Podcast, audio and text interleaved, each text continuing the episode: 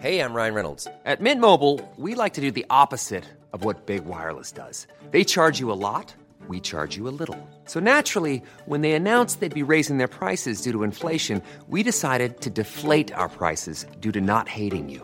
That's right. We're cutting the price of Mint Unlimited from $30 a month to just $15 a month. Give it a try at mintmobile.com slash switch. $45 upfront for three months plus taxes and fees. Promo rate for new customers for limited time. Unlimited more than 40 gigabytes per month. Slows. Full terms at mintmobile.com.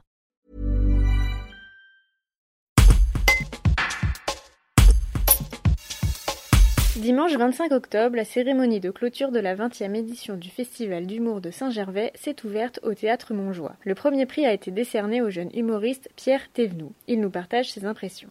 Un reportage de Maël Ledru. Bah, J'étais très content, un peu surpris aussi d'ailleurs, parce, que euh, dans, dans la soirée, euh, ce que je ressentais, euh, l'humour plus dynamique de mes collègues qui font des trucs plus rythmés avec de la musique, des des personnages. Euh, C'était pas évident de passer derrière avec un truc un peu plus calme, quoi, comme ce que je fais. Mais bon, apparemment ça a plu aux gens, donc euh, c'est très bien. C'est une très très bonne nouvelle, je suis très content.